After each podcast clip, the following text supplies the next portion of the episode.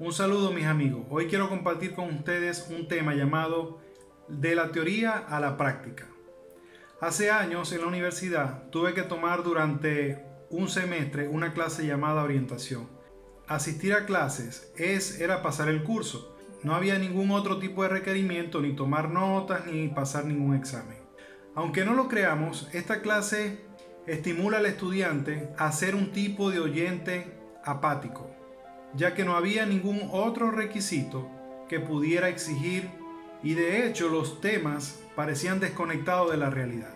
Santiago nos muestra un panorama para que nos identifiquemos qué tipo de oyentes somos y tomar con la mejor actitud aplicado a cualquier área de nuestras vidas y específicamente al creyente, ya que el libro de Santiago describe una relación entre la fe y las obras escuchar detenidamente y meditar antes de tomar cualquier decisión es de sabios, ya que abre puertas de posibilidades para responder acertadamente a cualquier circunstancia y pienso que es la mejor manera de ejercitar nuestra fe, practicando el día a día la dirección que hace Santiago en esta carta. Escuchemos tres direcciones prácticas que nos hace Santiago en esta carta para que podamos poner en práctica en nuestras vidas y, ¿por qué no?, aplicarlo a cualquier situación. La primera dirección que quiero compartir se llama escuchar, aceptar y cambiar.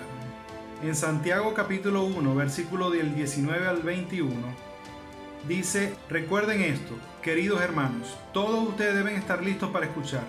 En cambio, deben ser lentos para hablar y para enojarse. Porque el hombre enojado no hace lo que es justo ante Dios. Así pues, despójense ustedes de toda la impureza y de la maldad que tanto abunda, y acepten humildemente el mensaje que ha sido sembrado o implantado, pues ese mensaje tiene poder para salvarnos.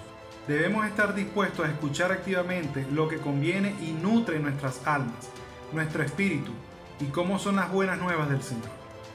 Filtremos lo que escuchamos, ya que existe mucha información que llega a nuestro corazón que no conviene aceptar. Cuidar lo que escuchamos podría producir una reacción o cambio a nuestras vidas, a nuestras actitudes de forma errada. En Romanos 10, 17 dice, así que la fe es por el oír y el oír por la palabra de Dios. Aceptar humildemente el mensaje de la palabra implantada. En otras traducciones dice la palabra sembrada esto podría referirse a la creación original de la humanidad. Se refiere a la imagen de Dios en nosotros, que es Jesús, y que ha sido implantado por la fe. Este prerequisito debe conducir a un objetivo claro y tiene como resultado la salvación de nuestras almas.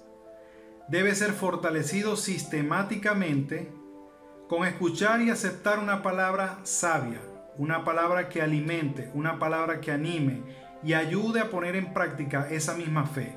Es una retroalimentación constante de escuchar, aceptar y cambiar. ¿Y por qué no? Podría ser para salvarnos de una situación, de un problema o de algo que nosotros podemos afrontar. Segunda dirección que quiero compartir es practicar y permanecer. En el capítulo 1 de Santiago del 22 al 25 dice, pero no basta con oír el mensaje, hay que ponerlo en práctica, pues de lo contrario se estarían engañando ustedes mismos. El que solamente oye el mensaje y no lo practica es como el hombre que se mira la cara al espejo, se ve bien a sí mismo, pero cuando se da la vuelta se olvida de cómo es. Pero el que no olvida lo que oye, sino que se fija atentamente en la ley perfecta de la libertad, y permanece firme, cumpliendo lo que ella manda, será feliz en todo lo que hace. Esta verdad que plasmó Santiago nos lleva a otro nivel más personal y que tiene que ver con el título de este mensaje llamado de la teoría a la práctica. Desde aquellos tiempos hasta hoy en día vivimos en un mundo de apariencia donde escuchamos la palabra, nos emocionamos, pero no pasa nada.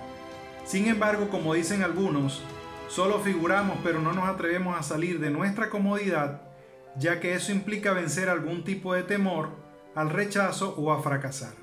Les aseguro que existen mil y una formas de practicar lo que hemos aprendido y asimilado en nuestras vidas, como creyentes y como personas.